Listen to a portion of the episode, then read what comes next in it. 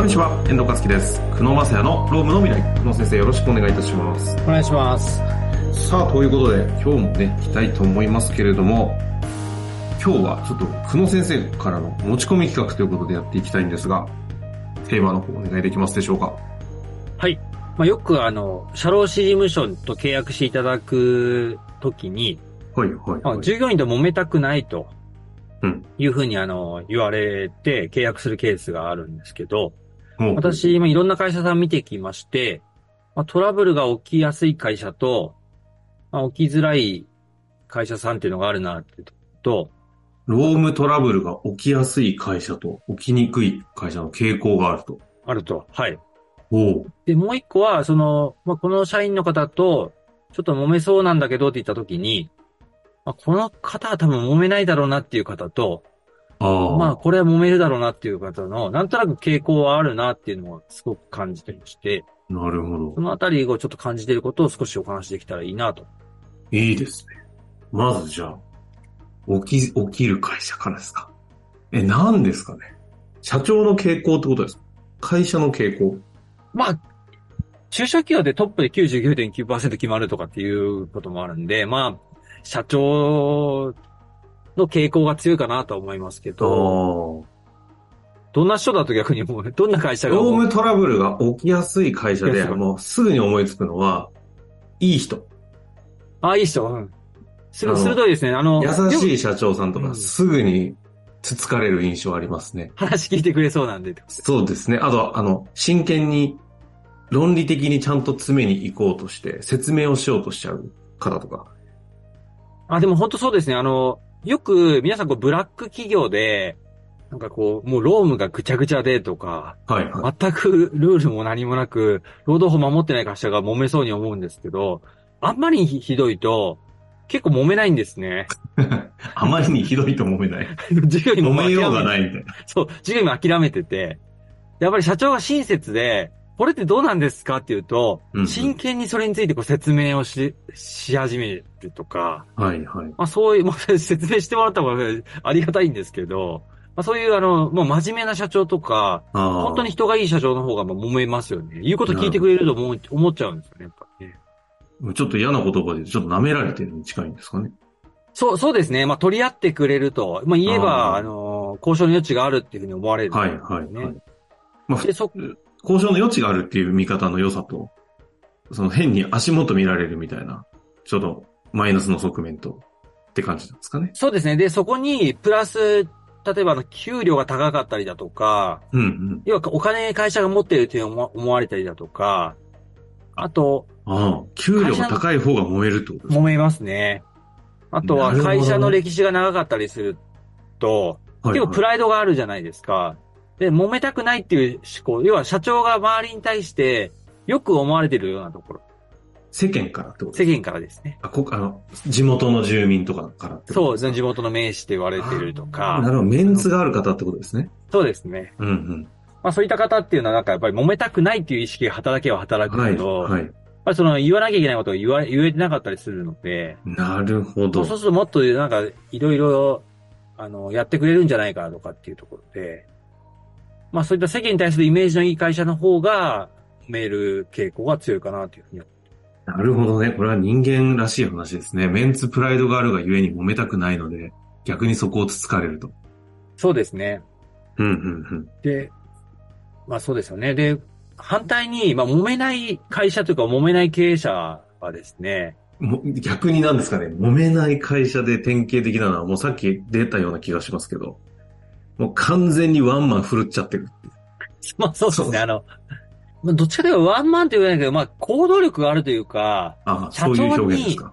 そう問題解決力があるというか、はいはいもうその場できっちり言い切っちゃうとか、ああ法律、まあ法律はもちろんこと理解していた上で、いや、うちはこういうふうに考えてるからっていうふうに、まあ、その場で言われていると、言われちゃうとですね、まあ、結構従業員の方も、なんていうか、推し、もう推しが強いんで、それに押されて、あ、そうですか、わかりましたとかっていう形で、はいはいはい。まあその場でこう、遺恨が残っていかないというかですね、まあそういったところの方は結構揉めないです。なるほどね。まあだから、声が大きいとか、そうですね。あと精神的にも強そうだ。いい、ね、いい、それを OK としていいかどうかわからないですけど、揉めない傾向はってことですね。そうですね。あとはやっぱり社長がものすごいこう、なんていうか、力があるというか、それはあの、世間体じゃなくて、もうめちゃくちゃ商品開発力があるとか、営業力がめちゃくちゃあって、はいはいはい。で、もう明らかにこれもう社長のおかげで会社が成り立っているようなところですね。まあ、事業事務所とかって、やっぱり所長先生で成り立つ傾向が強いじゃないですか、はいスタート。今のケースに結構なりがちなんですかね？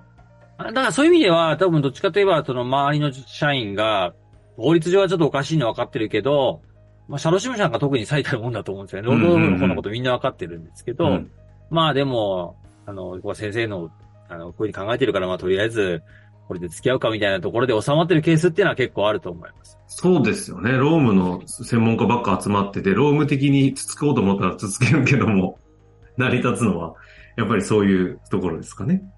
そうですね。うん。まあそこに甘えちゃいけないとは思うんですけど、やはりあの、経営者の方のまあ性格とかその辺ははい、はい。大きな要素かなというふうには思いますね。なるほど。今のが、ロームトラブルが起きにくい。でも、今の起きにくいの事例を聞くと、じゃあそこを目指すべきかって言われると、ちょっとどうなんだろうという事例でもありましたね。で特にあの、これ、労働法で濃淡があるので、従業員にとってどうでもいいところと、従業員にこだわるところがあるじゃないですか。例えば、有給の取りやすさとか、はい、はい。給料がこう、給料。まあやっぱり1円、2円のところでもすごく大事なところだと思うので、うん。まあそういったところはきっちり、あの、していくと。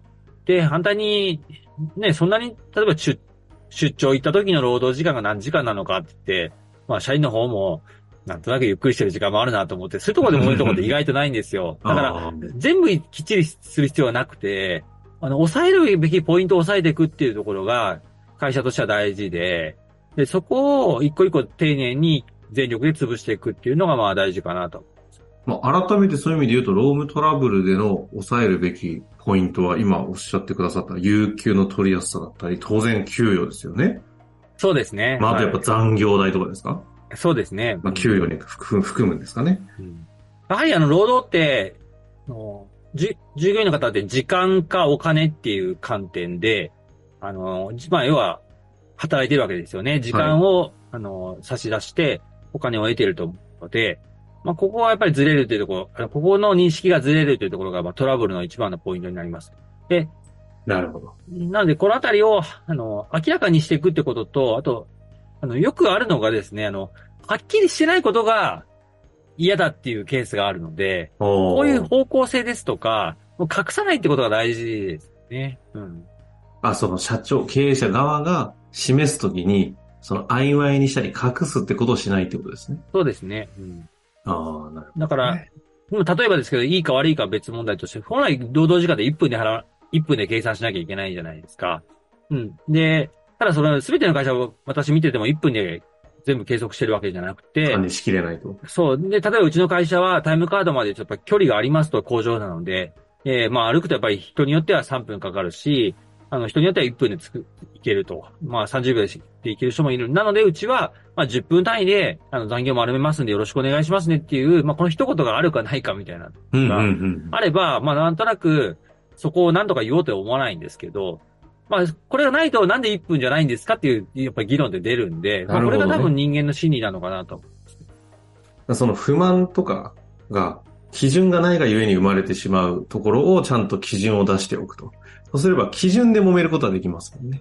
そうですね。うん。なんで論点がだいぶ違いますよね。その基準をじゃあ、えー今年からはじゃあ10分を5分にしますとか、はいそういうような話って出てくると思いますし、もっとじゃあタイムカードをたくさん買おう、買えば1分になりますよねっていう、そういう相談はできるかなという。うんうん。まあ、全然多分、揉めてる方向が違いますもんね。そうそう。全然違いますね。で、社員さん側が抱えているその不安感も全然違うところにありますよね。そうですね。なるほどですね。あとあの、全然違う側面で以前このトラブルが起きやすい起きやすくないで、久野先生に教えていただいた私の中で、え？びっくりですね、それって言った話を思い出したんですけど、はい。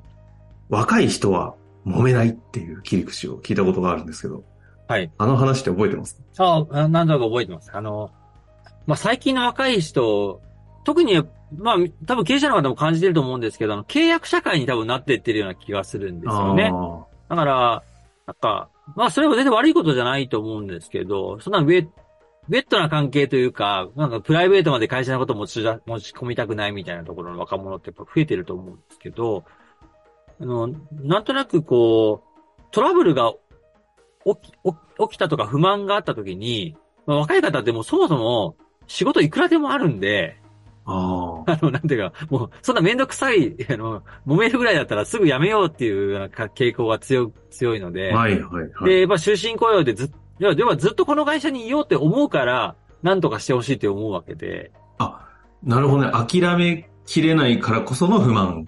とか、まあそうですよね。とか、まあ年、年長者であればこんなに会社に尽くしてきたっていう参加コストというか、なるほど。なんでこんなこと、風にな、なってるのとかっていうふうに思うんだけど、もう、まあ次の会社行けばいいかみたいなところがありまして、あだから、やっぱり若者が、まあ不満だったらそのままいなくなっちゃうし、でよくあの、退職代行サービスってわかります？あもちろんです。ああああのね、退職したいときに会社に、別の会社、そこのた代行サービスの方にお願いして、退職手続きを代わりにやってもらうという、ちょっと信じられないって言ったらもう世代がバレるやつですよね。そうそうですね。今じゃ当たり前と。全くね、あの、受け入れられないじゃないですか。あの、今のき時代の、まあ、40代、50代。ねで、まあ、あれもですね、やっぱよよくよく考えていくと、あれ、会社からするとすごい揉めてるように思うんですけど、うん。あの、呼ばれた方というか、やられた方いやいや、めですよ。ね。大揉めですよね。でも、従業員からするとそんなことなくて、もう波風立てないでくださいと。あの、もう、あの連絡してこないでくださいと。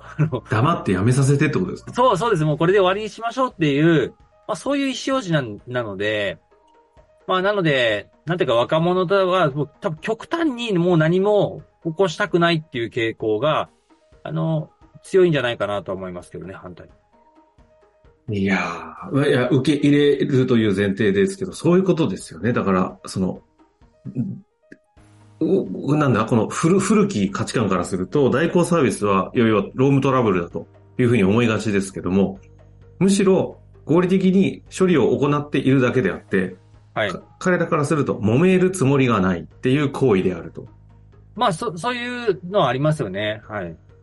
だから、まあその後だから残業請求してくるケースも、僕らは結構意外と少ないなって感じてますし。だただ、要はコミュニケーションを取らずして終わらせたいってことですか？そうですね。だから本当に、これはあの、この、こういう社会でいいのかっていうのは一旦置いといてうん。ですね。まあそういう風なんだろうなと思いますよね。いやー、そうですね。この番組違う趣旨で行くんだったら、そういう社会でいいのかって話もちょっとしたくなる側面も、ちょっと感じますけどね。うん。なるだからほ会社としては反省すべき点はあると思いますけどね。そういうふうに、うんうんうんあの、こう、やっぱり辞めるのすら嫌だっていう関係になってしまってるっていうところは反省しなきゃいけないかなっていうふうに思うんですなるほどけど、でももっとやっぱり会社側からすると、あの、まあ、全部従業員のいいと、従業員のこう、要求を満たすことはできないとは思うんですけど、やっぱり不満があれば、これ、なんか離職り、どんどん離職していく時代だと思うんですよ。もう転職先なんていくらでもあど。うんんで。うんそこを真摯に受け止めて、やっぱりその、まあなんか、こう、しっかりこう、給与を上げていくとか、あの、そこそこ働きやすい会社にしていくとか、まあ、ハラスメントが起きないようにしていくとか、まあそういうなんか最低限のやらなきゃいけないことっていうのがさらに増えたかな、みたいなところはありますよね。なるほどですね。なので、代行サービスそのものは彼らからすると揉める気がないというところはあるんですけども、会社として考えると、その、その事象が起きた時には、ものすごく見直すべき、経営者としては叱るべき、こう、向き合うべきタイミングですよというのも、メッセージとしてあるというですね。。うん最後の方はね、しっかりと手厳しい話していただきましたけど、あの、そういった話もね、大事ですよね。まあ、ということで、ロームトラブルが起きやすい会社、起きにくい会社ということでね、やってまいりましたが、この先生、最後に一言、あの、総まとめで、一言お願いできます総まとめか。いやー、まあなかなかあの、特に、私ももう、もうザ昭和みたいなところなので、あ、そうですか。うん、なので、あの、なんかもうハードワークとかが結構好きな。それはもう、どちらかと昭和とかじゃなくて、あの、個性の話ですよね。そうなんです。